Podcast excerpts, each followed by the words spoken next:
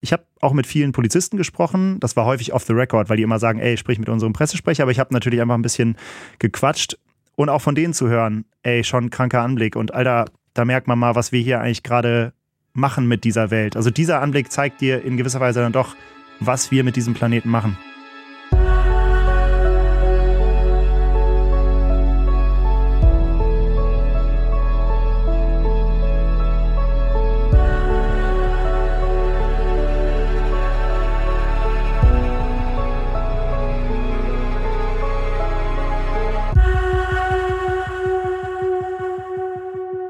Ja, schön dich zu sehen. Äh, ich äh, freue mich auch, dich zu sehen. Äh, liebe Hörerinnen, liebe Hörer, ich spreche gerade mit Frederik Fleig. Aus dem Urlaub heraus spreche ich mit ihm. Ich sitze auf äh, der kleinen Terrasse dieses Hauses direkt am Meer und Frederik sitzt im SWR-Studio, wenn ich das richtig deute. Nee. Nee? Im 1 Live-Studio bei beim, beim WDR. Äh, beim WDR, im 1 Live-Studio. Äh, das ist nämlich auch dein Beruf. Du bist unter anderem Journalist fürs Radio, du machst aber auch Y Collective äh, und viele, viele Dinge. Genau. Du bist äh, prämiert und auch nominiert als Journalist. Und äh, wir sind, glaube ich, eine, oh. eine Zeit lang befreundet schon bei Instagram.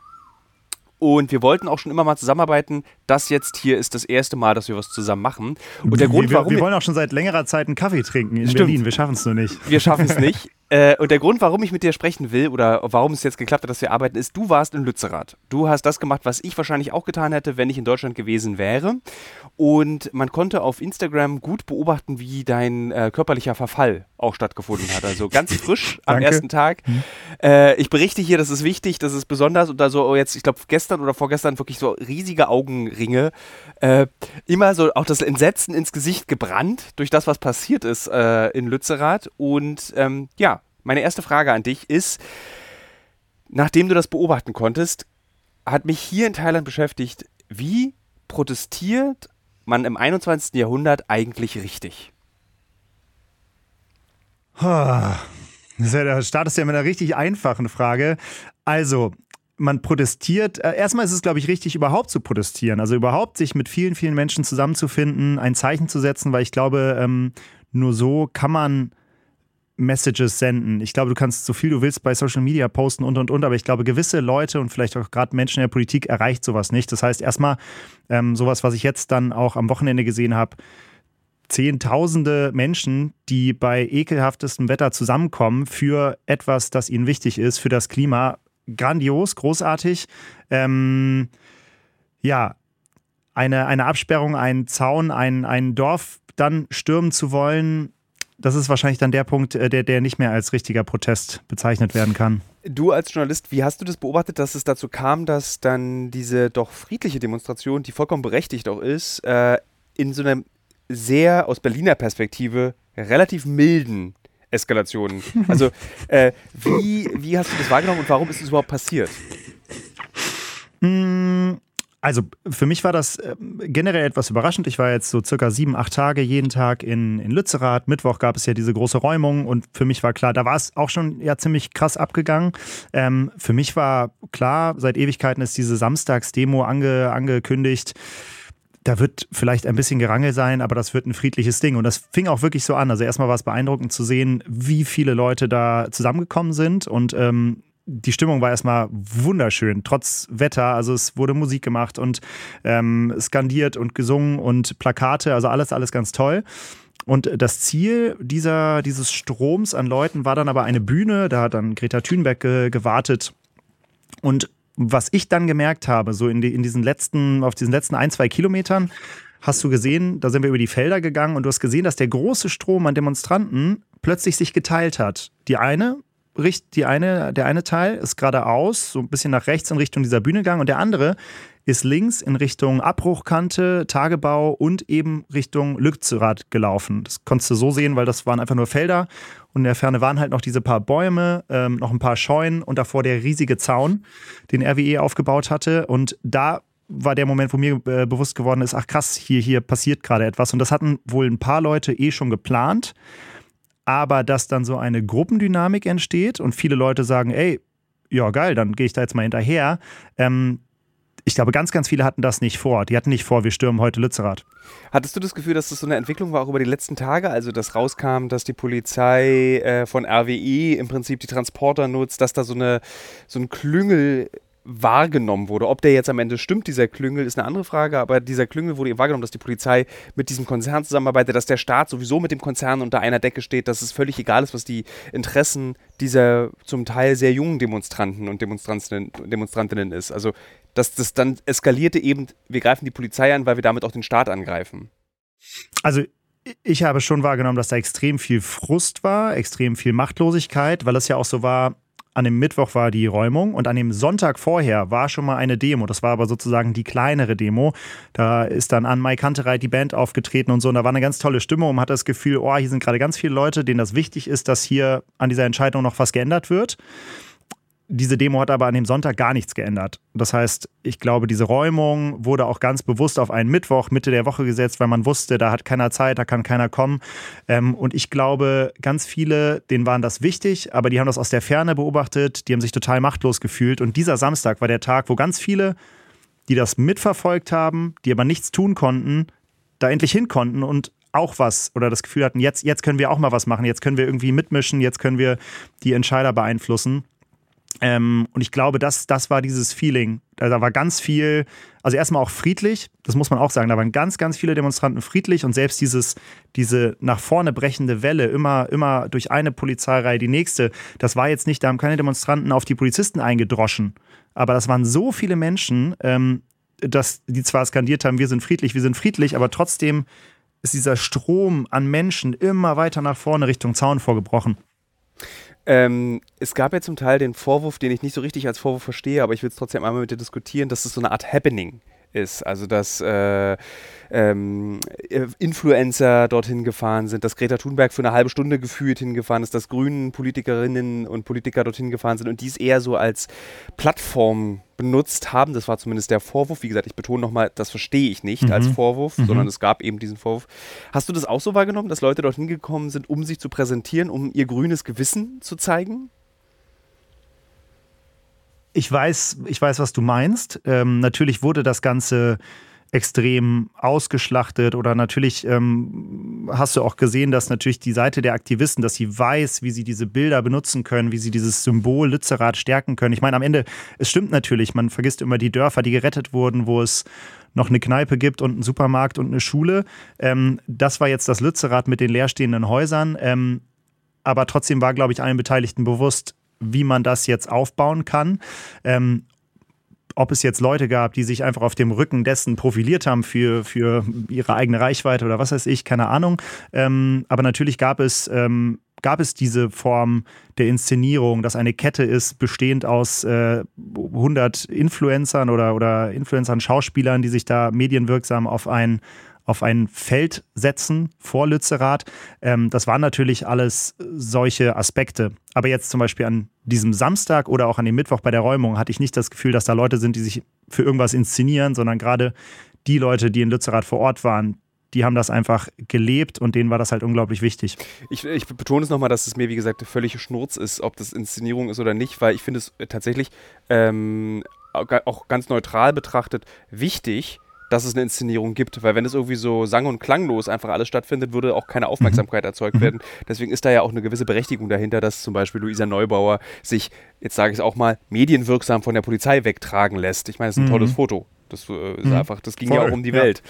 Ähm, Du, ich, ich fand auch den Satz ganz, ganz schön. Ich habe natürlich mit ganz vielen Aktivisten gesprochen und äh, zum Ende der, der Räumung habe ich dann auch mal gefragt: so, ey Leute, was, was, was fühlt ihr jetzt? Was hat das denn für euch jetzt gebracht? Jetzt habt ihr hier anderthalb Tage diese Räumung blockiert. Ähm, aber einer, der in einem Baumhaus sagt, der meinte auch, ey, wenn ich nicht in diesem scheiß Baumhaus hier gesessen hätte und andere, dann hätte niemand darüber berichtet. Dann wäre das nicht so groß geworden, dann hätten sich nicht so viele Leute damit befasst, dann hätten nicht so viele Leute gemerkt, ach krass, da ist vielleicht auch nicht alles richtig gelaufen. Ähm, und das fand ich eigentlich einen ganz schönen Satz, der es getroffen hat.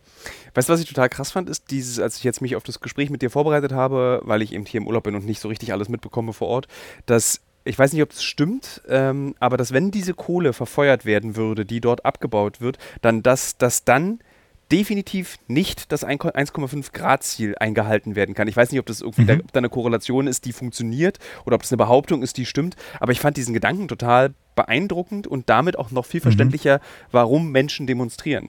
Weil Mhm. Du willst es ja, egal ob RWE mhm. das überhaupt nicht mehr will, die Kohle, egal mhm. ob irgendwie dieses, äh, eigentlich die äh, RWE in erneuerbare Energien investieren möchte. Mhm. Die Kohle ist da und die Kohle wird verbrannt werden, wenn sie mhm. abgebaut ist. Also das, das kann keiner abstreiten. Und ich meine, und da, da sprechen wir bestimmt von einem konstruierten Signal. Das habe ich auch vor Ort mitbekommen. Da hieß es natürlich immer, wenn genau diese Kohle, also nicht irgendwelche, sondern genau die hier unter uns gerade, wenn die verfeuert wird, dann ist das 1,5 Grad Ziel oder die Aktivisten sprechen immer von einer 1,5 Grenze, was ich eigentlich richtig finde. Dann ist die nicht mehr zu erreichen. Ähm, und das stimmt einerseits ja, es stimmt, wenn all diese Massen verfeuert werden, dann können wir das völlig vergessen. Aber natürlich ähm, wird überall auf der Welt Kohle verbrannt und nicht diese eine ist jetzt relevant, aber da habe ich natürlich schon gemerkt, dass es ähm, sehr vereinfacht wurde, aber trotzdem geht es ja auch darum. Es geht ja um diese Massen an Kohle, die da unten sind und dass wir uns dann eigentlich von diesen Zielen verabschieden können. Äh, jetzt klassische Journalistenausbildung. Ich erwarte jetzt von dir eine ganz szenische Beschreibung. Wie fühlt sich das denn da an dieser Abbruchkante an? Wie sieht es da aus? Weil ich habe nur diese Fotos gesehen und fand es total beeindruckend. Und wie war das, als du da standest? Die, die Kante ist crazy. Also ich komme ja aus, hier aus NRW und es gibt auch Leute, die, die sind in der Ecke schon mal lang. Also wenn du mal zum Beispiel da über eine Autobahn fährst, dann siehst du das. Und selbst dieser Anblick ist einfach nur verrückt. Ähm, ich bin letzte Woche Donnerstag, also vor zehn Tagen, das erste Mal dahin gefahren. Ähm, und es ist, es ist unvorstellbar. Also der Mordor-Herr der Ringe-Vergleich trifft es sowas von krass. Es ist einfach eine crazy Mordor-Landschaft, wo nur noch Frodo und Sam fehlen. Äh, es brennt vielleicht nicht und dann hast du halt auch einfach diesen Bagger, der 200 Meter lang, 100 Meter hoch ist. Das, das kann man sich gar nicht vorstellen, was das für ähm, Dimensionen sind. Ähm, und ich fand es spannend, weil das war auch ein Part. Ähm, ich habe auch mit vielen Polizisten gesprochen. Das war häufig off the record, weil die immer sagen, ey, sprich mit unserem Pressesprecher. Aber ich habe natürlich einfach ein bisschen gequatscht und auch von denen zu hören, ey, schon kranker Anblick. Und Alter, da merkt man mal, was wir hier eigentlich gerade machen mit dieser Welt. Also dieser Anblick zeigt dir in gewisser Weise dann doch, was wir mit diesem Planeten machen. Ja, ich finde es auch so ähm, in der Kulturwissenschaft gibt es diesen Begriff pornografisch, den kann man auch noch anders anwenden, also nicht nur in Bezug auf Sexualität, sondern eben auch, mhm. es ist, wenn der Blick in dieses Loch ist irgendwie so von einer pornografischen Deutlichkeit. Also du siehst halt mhm. halt einfach, da gibt es kein, keine Ausflucht, es ist das Zerstören der Erde. Da gibt es keine andere mhm. Interpretationsoptionen. Du siehst, es geht alles kaputt und den Bach runter, wenn du das siehst. Gibt es eigentlich. Äh, und bei beiden kannst du nicht weggucken, ja. Stimmt. Äh, gibt es eigentlich, äh, wenn du von dort bist oder dass du dich da auskennst, gibt es eigentlich schon so Pläne für danach? Also, wenn die Kohle abgebaut ist, ist es dann so Cottbus-mäßig, dass da so Seen gebaut werden oder was stellt man sich da vor? Ja, so, sowas, also äh, nagel mich nicht drauf fest, aber ich habe auch von so einem Plan gehört, dass da irgendwie, glaube ich, hier Wasser, whatever, aber ich glaube, das ist irgendwas für 2080 oder so, also werden wir vielleicht nicht mehr drin baden. Ja, weil es dann auch, mhm. glaube ich, kein Grundwasser mehr gibt. Also es hat sich dann, oh hat ja, sich stimmt, dann, ja. hat sich dann auch erledigt. Ähm, du hast jetzt gerade gesagt, dass du auch mit PolizistInnen gesprochen hast, äh, off the record. Wie hast du die jetzt auch noch im Nachhinein stattfindende, völlig berechtigte Diskussion um Polizeigewalt wahrgenommen vor Ort? Na gut, vor Ort ging es so hart zur Sache, dass erstmal nicht diskutiert wurde. Das kommt jetzt natürlich im Nachhinein. Ähm, ich finde es total schwierig. Wenn du mich jetzt fragen würdest, ey, oder, oder ich habe ich hab bei Instagram auch sehr viel dazu gemacht, habe Stories geteilt und ähm, da haben Leute halt auch Fragen gestellt und haben mich immer wieder gefragt, von wem hast du denn mehr Gewalt gesehen? Ey, ich habe viel, viel, viel, viel, viel mehr Gewalt von Polizisten gegen Demonstranten gesehen als andersrum. Ähm, das führt aber auch halt dazu, dass, dass die Demonstranten waren in ihrer Masse da, die waren passiv da, die haben sich festgekettet, jetzt während der Räumung oder so sind sie in Ketten vorgerückt. Das ist natürlich nicht aggressiv. Ich habe fast nie Nee, ich habe, glaube ich, keine einzige Situation gesehen, wo irgendwie ein, ein Demonstrant einen Polizisten geschlagen hat oder so.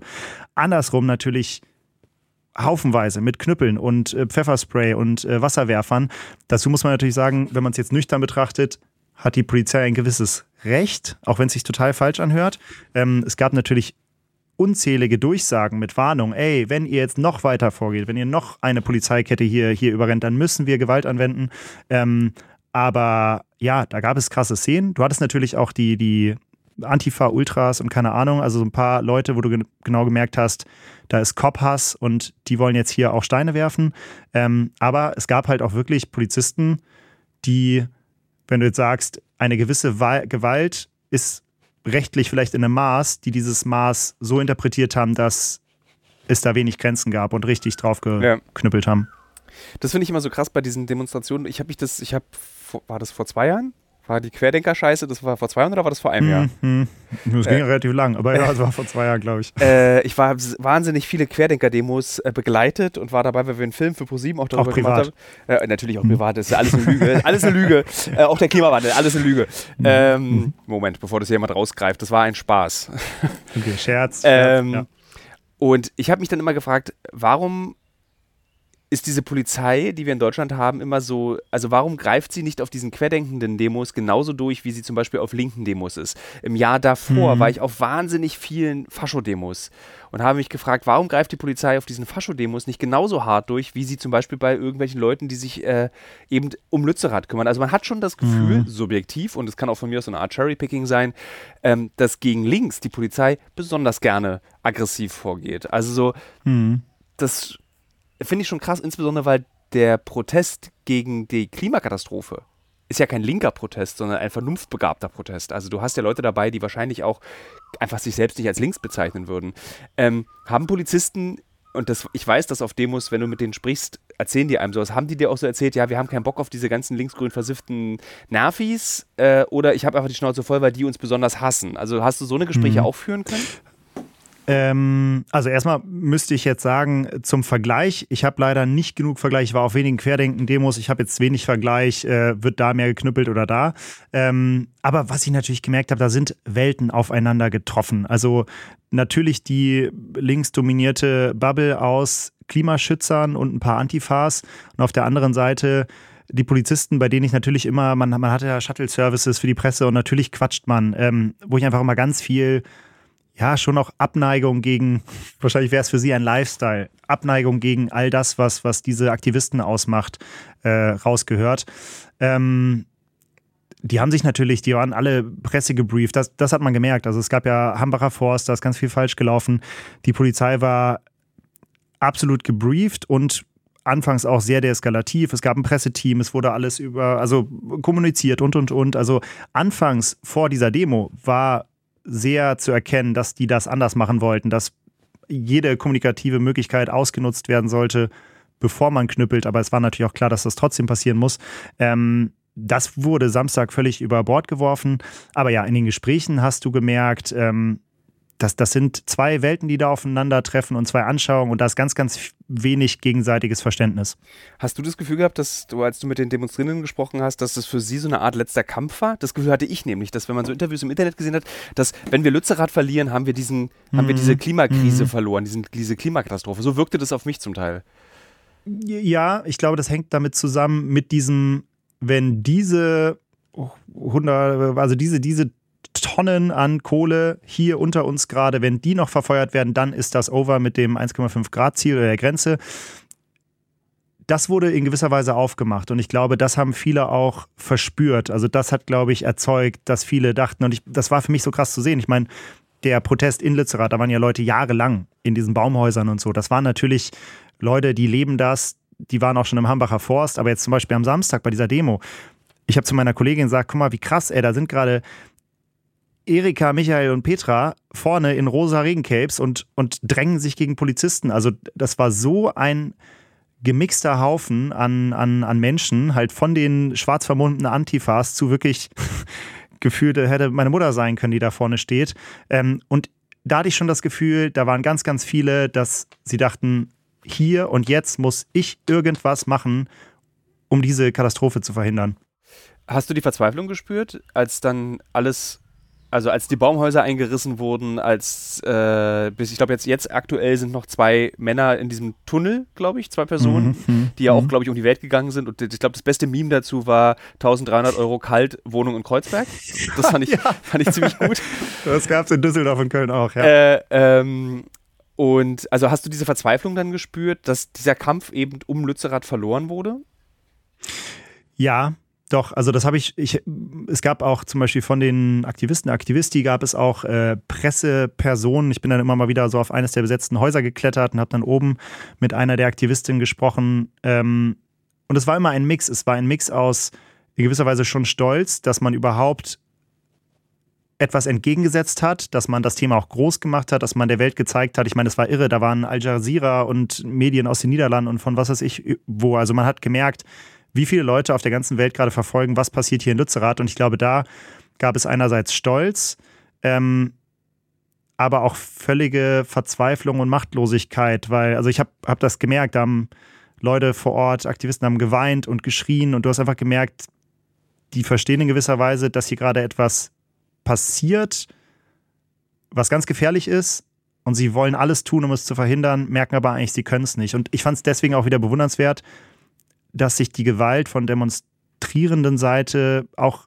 im Rahmen gehalten hat. Also es war, es war dieses krasse Vorstoßen und es sah total bedrohlich aus, aber es war halt doch sehr passiv. Also ich habe keine Situation gesehen, das hätte ja auch passieren können. Polizist liegt am Boden, mehrere Leute treten auf den ein oder so. Sowas gab es nicht. Ich finde es ja immer sehr praktisch, wenn mein Leben korreliert mit den Werbepartnern und Partnerinnen, die ich habe.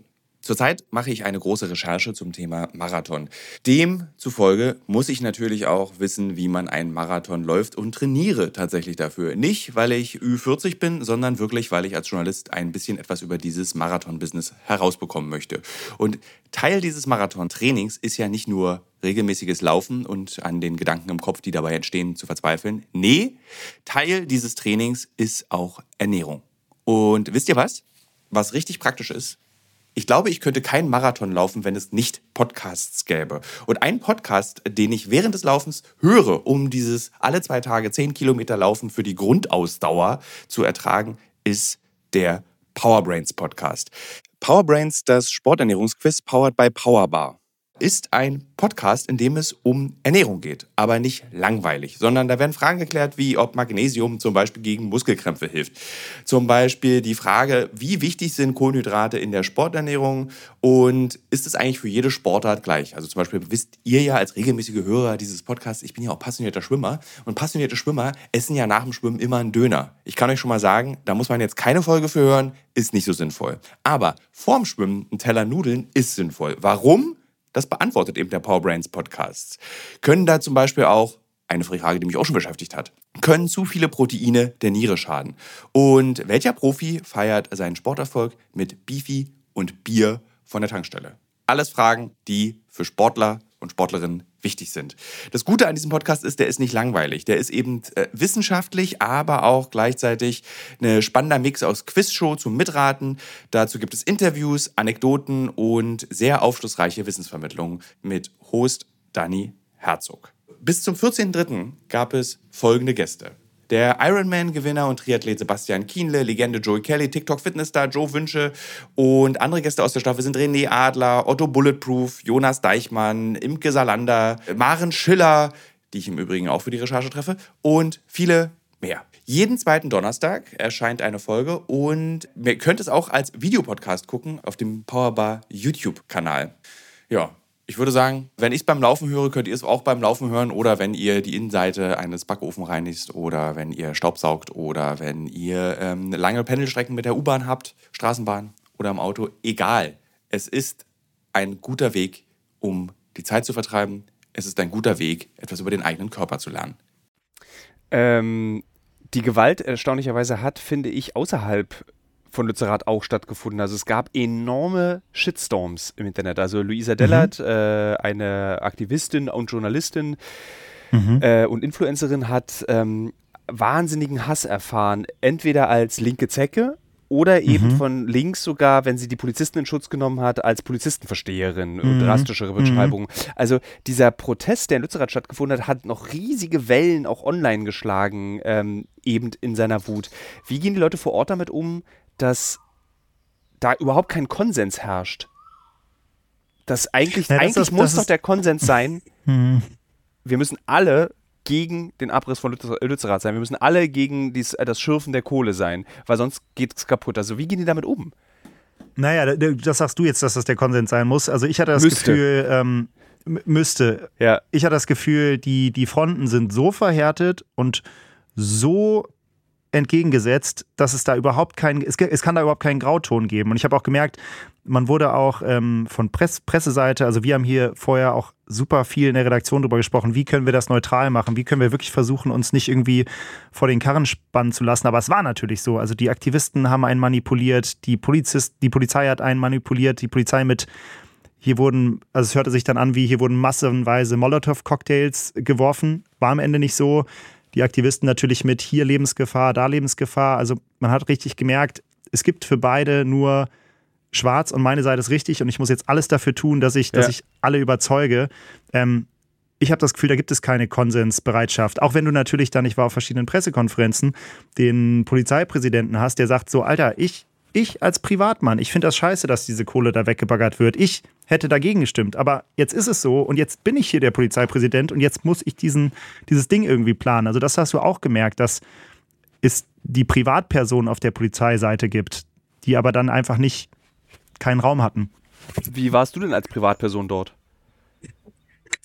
Ich habe es wirklich äh, versucht, ähm, etwas zu Hause zu lassen. Ich habe, also weil, weil ich es so schwierig fand. Natürlich ähm, denke ich so, ach du Scheiße, wir müssen hier mit der Kohle aufhören und und und. Da habe ich natürlich die, die Gedanken als privater Bürger. Ähm, ich habe es vor Ort wirklich extrem versucht, außer Acht zu lassen. Ähm, aber es gab natürlich die Momente, wo ich mich erwischt habe, was würde ich jetzt gerade als Privatperson machen, wenn ein junges Mädel wegrennen vor Polizisten und die packen sie und reißen sie um und da war natürlich der, die Privatperson Frederik so, ach krass, ey, ich muss mich jetzt vor die stellen oder ich muss was machen. Und dann wieder der Gedanke, ah, ich bin jetzt gerade als Journalist, ich darf hier nicht eingreifen. Ähm, das ist was lustig, das ich gemerkt habe, das, ja? äh, ich, da will ich kurz, das ist so lustig, weil das unterscheidet mhm. uns beide so ein bisschen. Also natürlich sind wir beide mhm. Journalisten, aber ich greife mhm. unfassbar gerne in solchen Situationen mhm. ein, um eben mit den Reaktionen der jeweiligen Menschen umgehen zu können. Also der mhm. Polizist, der nicht damit rechnet, dass ein Journalist eingreift und mhm. die Frau in diesem Fall, diese fiktive Person jetzt oder in deinem Fall die echte Person, äh, die dann irgendwie eine Form von Vertrauen auch zu einem Journalisten gewinnt. Also ich finde, den Eingriff in eine Szene macht dich noch nicht zu einem äh, subjektiven Berichterstatter. Mhm. Also du bist jetzt nicht ich, irgendwie ich, ich, ja. Julian Reichelt, der Verachtung Reichelt-Kanal durch die Gegend rennt. Ja, ja.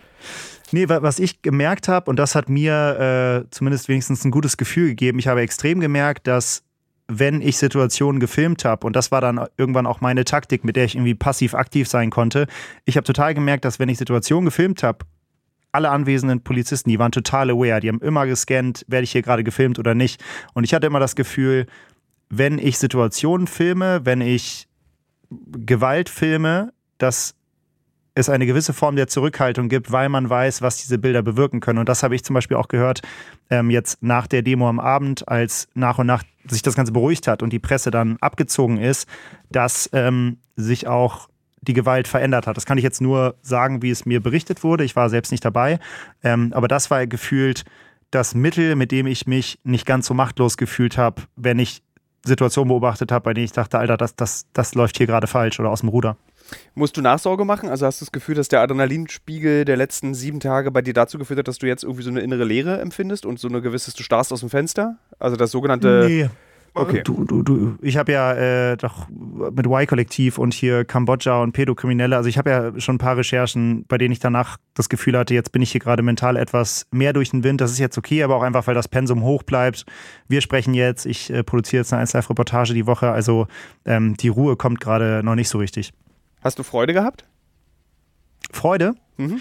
Ähm, ich wusste gar nicht, ob du Freude oder Freunde sagst. Freunde hatte ich auch vor Ort eher wenige. Ähm, Freude ähm, in dem Sinne, ich habe, glaube ich, an die 40 Schalten gemacht, äh, quer durch Deutschland, also Hörfunkschalten. Und das ist natürlich äh, jetzt für einen Reporter, für mich war es mega Adrenalin. Und ja, das hat mir Spaß gemacht, ähm, aber eher so ein, nicht Spaß von ich lächle, sondern du kennst das wahrscheinlich, ein Adrenalinspaß. Ja, und es gab auch zum Beispiel. Am bezog ich mich genau auf dieses Gefühl, ja, ja. weil das nämlich ein tolles Gefühl ist und man schämt sich immer ein bisschen danach, dass es so ich weiß voll, was du meinst, aber es, es gab Samstag eine sehr eindrückliche Szene, weil ähm, nach und nach mehr Gruppen und Massen von Menschen durchbrachen und wir standen dann irgendwann mit dem Rücken zu diesem Zaun vor Lützerath. Das waren zwei Zäune, dazwischen waren so Metallträger und vor dem Zaun waren noch Polizeifahrzeuge stationiert und dann wusste man, da geht nichts mehr weiter. Du hättest diese Zäune nicht umwerfen können und trotzdem kamen 5, 6, 7, 8.000, ich weiß nicht wie viele Leute immer näher auf uns zugerückt und irgendwann gab es den ne?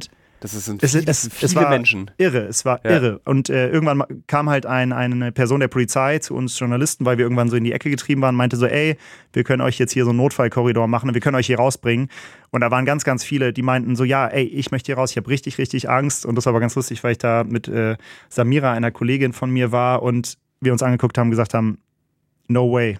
auf gar keinen Fall gehen wir hier jetzt raus. Also da haben wir nochmal gemerkt, ich glaube, da entscheidet sich, ob man Reporter ist oder nicht. Ja. Ähm, abschließend würde ich gerne von dir wissen wollen, wie wir in Zukunft als JournalistInnen über dieses Thema berichten und dabei vermeiden, zu polarisieren. Also du hast dir, wir beide haben jetzt im Gespräch uns recht mhm. viel Mühe gegeben, so neutral wie möglich zu sein. Ich glaube, jeder, mhm. Mhm. der diesen Podcast hört, äh, weiß, was ungefähr meine Haltung dazu ist. Also viele wissen auch zum Beispiel, dass ich ein, eine große Neugierde gegenüber der Atomkraft zum Beispiel habe. Also ich wäre zum Beispiel mhm. darum, rum, auf, wenn ich in Lützerath gewesen wäre, hätte ich die Leute gefragt, ähm, so, was machen wir denn jetzt nun? Also sind wir dann mhm. gegen Kohle, aber für Atomkraft? Wäre das dann eine Alternative? Und dann würde ich mir anhören, was sind die Überlegungen dazu? Da gibt es natürlich mhm. spezifische Überlegungen. Aber das ist nicht das, worüber ich mit dir reden will, sondern ich will von dir wissen, wie vermeiden wir, dass wir tendenziös berichten in beide Richtungen? Also, ich würde jetzt abschließend äh, behaupten, dass ich relativ zufrieden damit bin, wie ich den Spagat hinbekommen habe. Ich habe hier und da mal gemerkt, dass ich, dass ich Wörter benutzt habe, wo ich dachte, ja komm, das war jetzt wieder wertend, aber im Großen und Ganzen war das sehr ähm, neutral und was ich auch sehr schön fand, das kriegen ja Leute wie wir jetzt nicht so oft mit, eigentlich kriegt man ja eher den Hate ab oder, oder man wird als Lügenpresse äh, tituliert oder so. Zu mir kamen relativ viele Menschen vor Ort, aber auch jetzt in den sozialen Medien haben gesagt, ey, vielen Dank für diese ausgewogene Berichterstattung. Sie war aber nicht ausgewogen und lückenhaft, sondern sie war ausgewogen und detailliert und hat mir so die Möglichkeit gegeben, dass ich mir wirklich ein eigenes Bild bilden konnte. Bitte deine Meinung, oh Gott. Ähm, aber das fand ich ganz schön und da habe ich irgendwie nochmal gedacht, ja, das, das muss es sein. Ich glaube einfach nur, so neutral zu sein, dass man irgendwie sich aus den Details rauszieht und sagt, ja, hier nehmt mal und bildet euch eure Meinung, das geht nicht.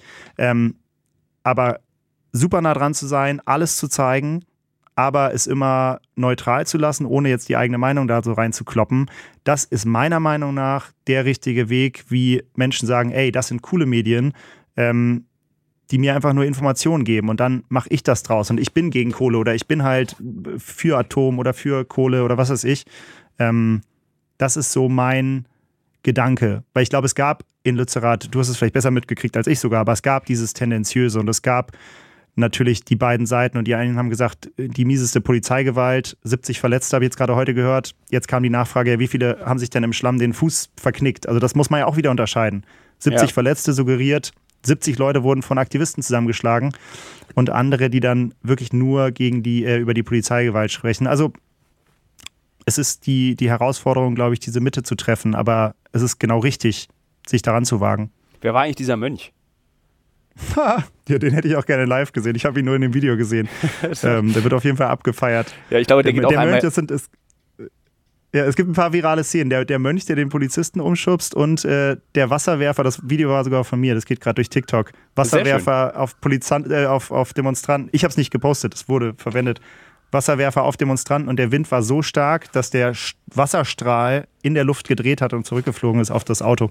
War das äh, Wasserwerfer mit, äh, äh mit Pfeffer drin oder war das nur Wasser? Nee, das war nur Wasser. Okay. Pfeffer war an anderen Stellen, ja. Ähm, eine Sache noch, das ist mir nämlich auch bei dir aufgefallen und ich denke darüber nach, äh, auch für meine eigene Arbeit. Wie wichtig ist es eigentlich, dass du auf Instagram und auf TikTok darüber berichtest? Und zwar so äh, einfach so ganz natürlich. Mhm. Also, weil ich zum Beispiel. Also auf TikTok gar nicht. Okay, machst, aber ja. ja sag du erstmal. Äh, ja? Zum, äh, also so ich poste immer, wenn ich unterwegs auf Recherche bin, eigentlich nur Quatsch oder zu 60 Prozent mhm. Quatsch und zu 40 Prozent mhm. was zur Recherche, weil ich immer das Gefühl habe, so Instagram ist nicht der richtige Kanal, um journalistische Inhalte sinnvoll zu transportieren. Fand es aber bei dir eben auch echt gut. Also das will ich damit sagen. Ja, ähm, also erstmal äh, TikTok äh, meide ich. Das ist äh, Boomer-Überforderung.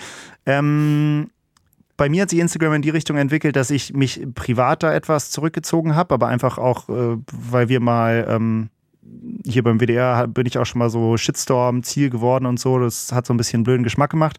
Ähm, ich glaube, was für mich ein großer Unterschied war, es gab ja diese ähm, Funktion Stories nur in 15 Sekunden bei Instagram.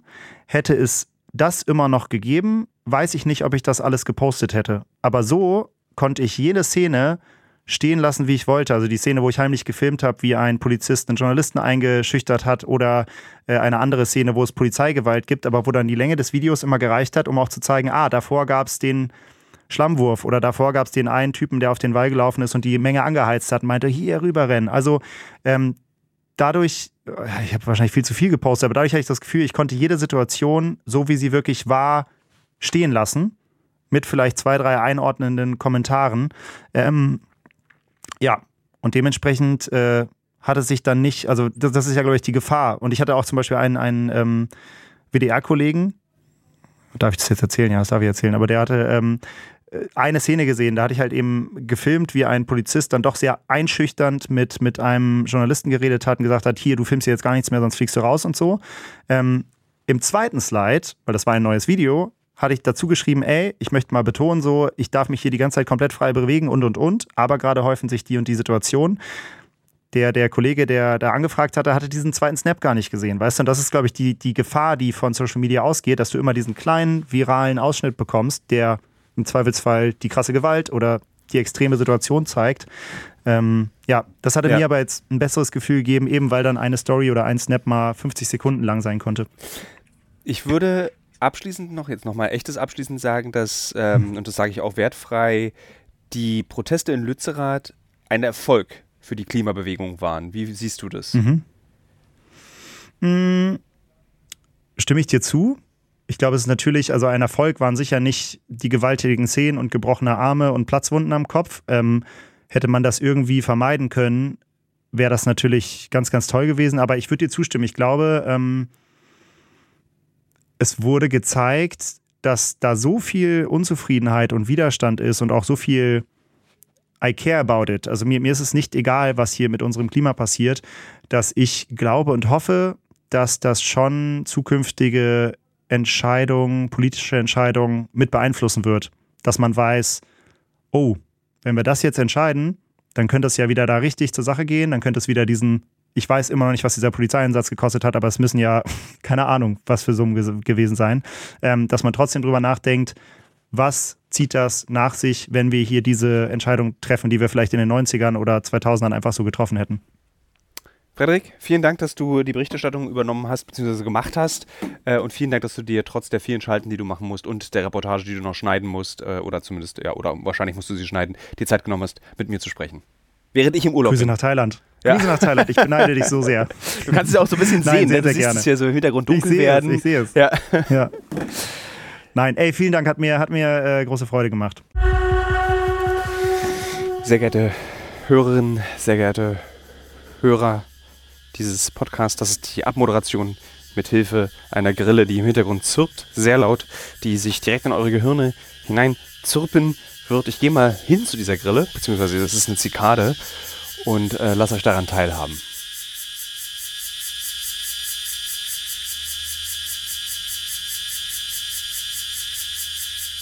So, das ist der vorerst letzte Podcast aus dem Urlaub gewesen, glaube ich, weil ich nämlich am nächsten Montag wieder zurück nach Deutschland fliege. Und dann beginnen die nächsten zwei Jahre für Pro7. Ähm, das heißt, dass viele, viele neue Reportagen gemacht werden, Uncovers werden gemacht, Spezials werden gemacht. Sie sind auch alle schon in der Planung. Und die nächsten zwei Jahre werden sehr aufregend und sehr groß und sehr viel wird stattfinden vor allem. Und darauf freue ich mich tatsächlich sehr. Jetzt habe ich sehr oft das Wort sehr gesagt, das macht aber nichts mehr egal. Ähm, ich wollte mehrere Dinge sagen. Ah ja, äh, wichtigste Sache, kleine Ankündigung. Wie euch vielleicht aufgefallen ist, es hat dieser Podcast ja Werbung. Das liegt jetzt daran, dass wir nicht mehr exklusiv bei Pro7 mit diesem Podcast sind. Wir machen ihn alleine weiter, sprich es gibt keine Kohle von Pro7, die Redaktion wird nicht mehr bezahlt von Pro7, sondern wir müssen es selber bezahlen. Und das machen wir mit Hilfe des äh, sehr tollen und sehr fähigen und beeindruckend fähigen äh, Vermarkters OMR. Die besorgen Werbung und die kommt dann hier rein. Dafür kriegen wir Kohle.